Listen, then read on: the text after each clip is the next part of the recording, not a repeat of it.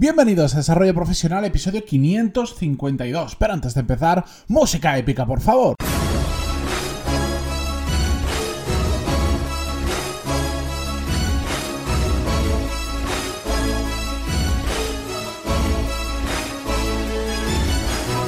Muy buenos días a todos y bienvenidos a Desarrollo Profesional, el podcast donde hablamos sobre todas las técnicas, habilidades, estrategias y trucos necesarios para mejorar cada día en nuestro trabajo. En el episodio de hoy vamos a responder a vuestras preguntas, aquellas que me enviáis a través del formulario de contacto en pantaloni.es barra contactar, donde ya sabéis que me podéis contar vuestro caso, vuestras dudas, vuestras preguntas, vuestra historia, aquello que os está impidiendo crecer profesionalmente, cualquier cosa, ahí podéis contactar conmigo. Y de entre las que recibo, que contesto a todas, pero algunas las selecciono por temáticas y las traigo al podcast como ya estáis acostumbrado a que lo haga más o menos cada un par de semanas aproximadamente. En el caso de hoy vamos a responder a dos preguntas sobre gestión de pequeños equipos. Y si os parece, vamos directamente a la primera porque son un poco largas y no quiero hacer un episodio excesivamente extenso. La primera nos la envía Marina y dice, hola Matías, qué alegría descubrir hace poco tu podcast. Buscaba temas relacionados con desarrollo personal y casualmente me crucé con el tuyo y ya he escuchado más de 100 episodios en apenas 3 semanas. Es increíble lo que me siento identificada. Yo también estudié en la universidad, de lo cual después no he ejercido prácticamente nada. Hice ingeniería pero mi primer trabajo fue en una consultora sobre temas de negocios. Ya ves, nada que ver. Sí, efectivamente, Marina, mm, me suena bastante la historia. La cuestión es que te escribo porque tras casi 8 años trabajando entre un par de empresas, por fin hace poco he ascendido realmente y tengo un pequeño equipo a mi cargo. Y digo pequeño porque contándome somos casi 5 personas, 4 full time y una persona part time.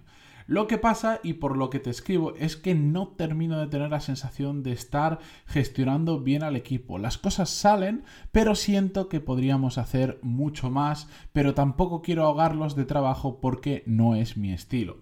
Por eso te escribo, porque para ver si me puedes dar algún consejo para conseguir que mi equipo sin conseguir más de mi equipo sin repercutir en mi salud ni en la mía, en su salud ni en la mía, disculpad.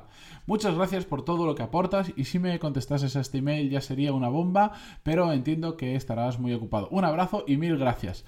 Eh, bueno, esto me lo ponéis habitualmente, una simple aclaración que me decís, em, eh, no sé si me contestarás a este email, si yo os incito a que me escribáis, por supuesto que os voy a contestar, no os preocupéis. Y si en alguna ocasión no os contesto por algún motivo, probablemente es o bien porque el email me ha llegado a la carpeta de spam y no lo he visto, o porque algo ha fallado y yo no lo he visto, pero siempre, siempre, siempre, siempre contesto. A veces tardo un poco más, a veces tardo un poco menos, pero siempre contesto. Bien, la cuestión, la contestación a Marina, que por supuesto yo ya le contesté por email, pero ahora lo traigo al podcast, es eh, muy simple. Ella lo bueno que tiene es que tiene muy claro por dónde quiere gestionar al equipo, es decir, tiene claro que quiere sacar más de ellos, pero también tiene muy claro que no quiere mm, pasarse apretando, porque al final eh, la técnica del apretar, de poner fechas límite muy cercanas, de empujar, decir quédate más horas, haz más, estás rindiendo poco, sí, eso te puede funcionar al principio, pero al final quemas a la gente, la ahogas, como ella dice, y se terminan yendo del equipo, por lo tanto tienes que meter gente nueva, tienes que formarlas, eh, no rinden lo mismo al principio, entras en un círculo vicioso, eh, la verdad es que no muy agradable y que tu trabajo tampoco se hace muy agradable porque al final trabajas todos los días con gente que estás quemando y por lo tanto os, os aseguro que no es la mejor de las situaciones. Ella tiene identificado cuál es el estilo que quiere seguir de liderazgo y que me parece muy correcto. Ahora lo que Marina tiene que hacer es tratar de desatar el potencial de la gente que trabaja con ella, de ese pequeño equipo, como bien dice.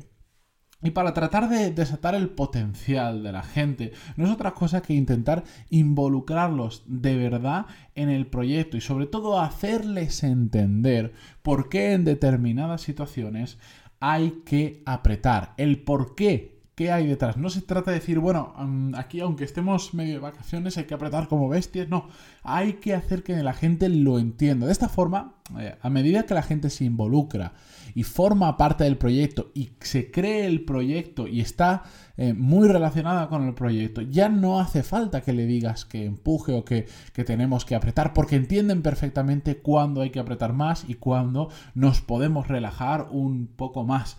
No se trata de imponer, sino ¿cómo decirlo? De hacerles entender el sentido de la urgencia que tú tienes, porque tú conoces todos los datos del proyecto, porque sabes dónde quieres llegar, tendrás tus objetivos, etcétera, pues eso mismo es trasladarlo a tu equipo, porque en muchas ocasiones cuando gestionamos equipos Em, parece que el, quien lidera ese equipo tiene mucha más información, parece que se la guardan para ellos y simplemente va a su equipo y le dice, tenéis que hacer esto y lo quiero, ¿habéis escuchado esa frase de lo quiero para ayer, lo quiero para mañana, lo quiero para allá?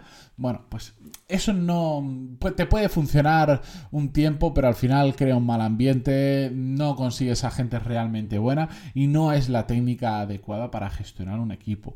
Todo el equipo tiene que tener la máxima información posible para involucrarse dentro del proyecto, para desarrollar ese sentido de la urgencia, ¿de acuerdo? Esto es vital para cualquier equipo, da igual el tamaño que tenga, funcione, pero si encima estamos en un equipo, como ya dice, pequeño, de 4 o 5 personas, esto es muy, muy fácil hacer y no significa que ahora de repente nos convirtamos en una comuna y compartamos absolutamente toda la información y todo el mundo haga de todo. No, no, no, no, no. Simplemente es que la gente sienta ese proyecto como suyo, como si lo estuvieran liderando ellos, como si eh, los objetivos que te han marcado a ti como líder del equipo también los tuvieran ellos. Y a partir de ahí, y evidentemente con muchas cosas más, es cuando empiezas a desatar el potencial a la gente.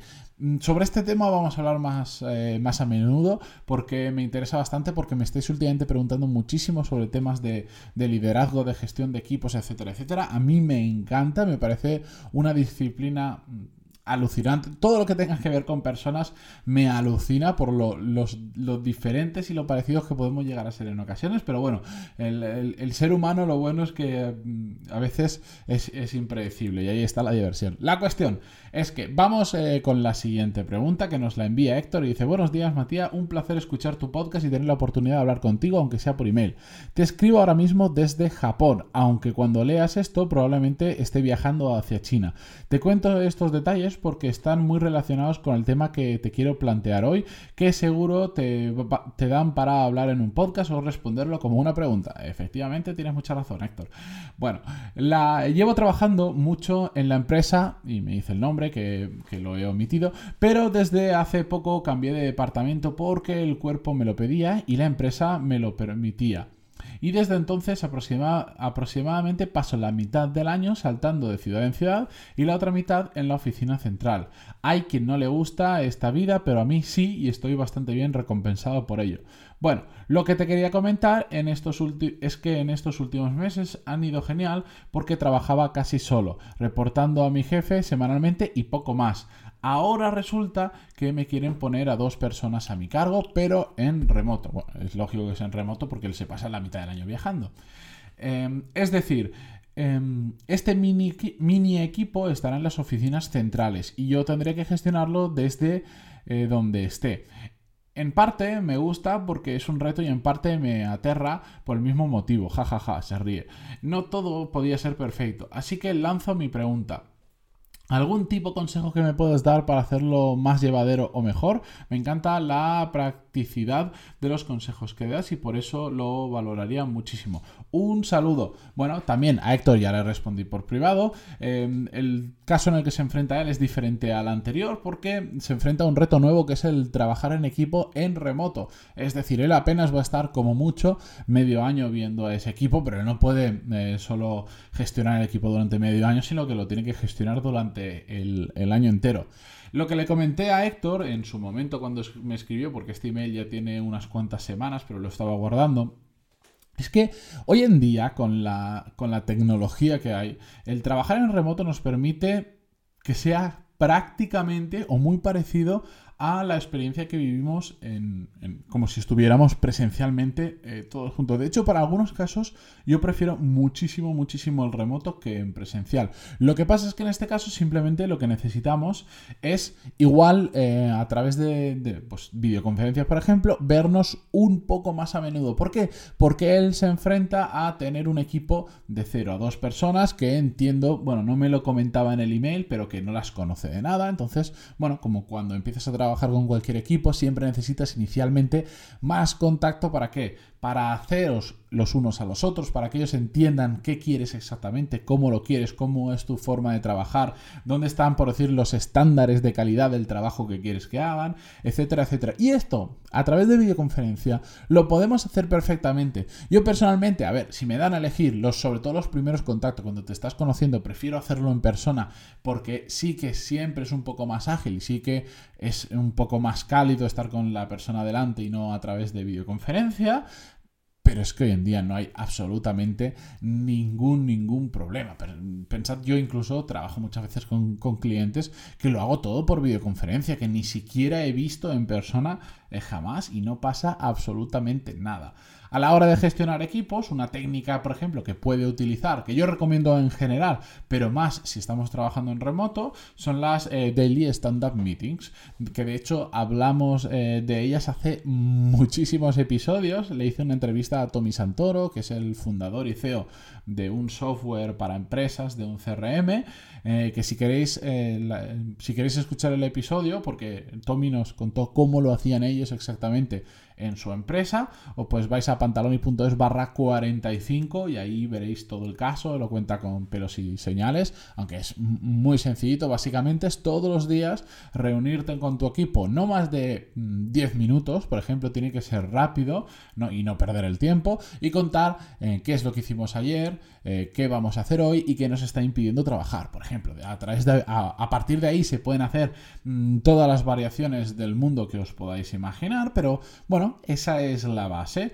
un equipo nuevo que os estáis conociendo, empezamos a hacerlo diario, más adelante, pues si ves que diario no es necesario, si ves que tu equipo ya ha engranado bien y, mm, digamos, entre comillas, puede tirar bastante solo, pues las puedes hacer eh, semanales y aparte tú puedes estar de refuerzo en remoto todo lo que necesites eh, para ellos. El único problema que sí que es un poco más complicado de solucionar es el tema de la diferencia horaria. Cuando estamos trabajando en remoto, en en, franjas horarias similares no pasa nada, pero en este caso, mirad el ejemplo, estaba en Japón, ahora volaba a China, estos son bastantes horas de diferencia, entonces requiere un extra de organización. Habrá alguien que, probablemente será él, pues que igual para hacer una reunión se tenga que levantar a mitad de la noche o pues tendrán que organizar horarios, que normalmente las reuniones de seguimiento pues las solemos hacer a primera hora de la mañana, pues igual a él le toca hacerlas a la última hora de la tarde de, su equipo, porque bueno, tampoco me ha concretado si la oficina estaba, por ejemplo, en España, pero bueno,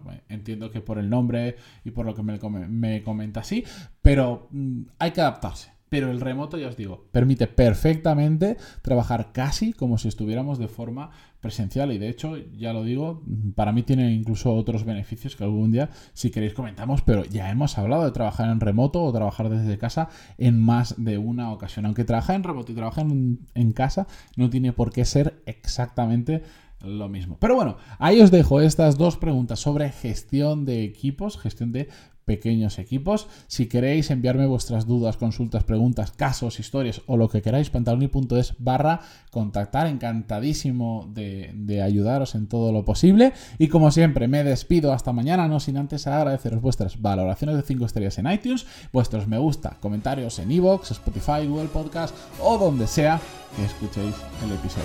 Hasta mañana, adiós.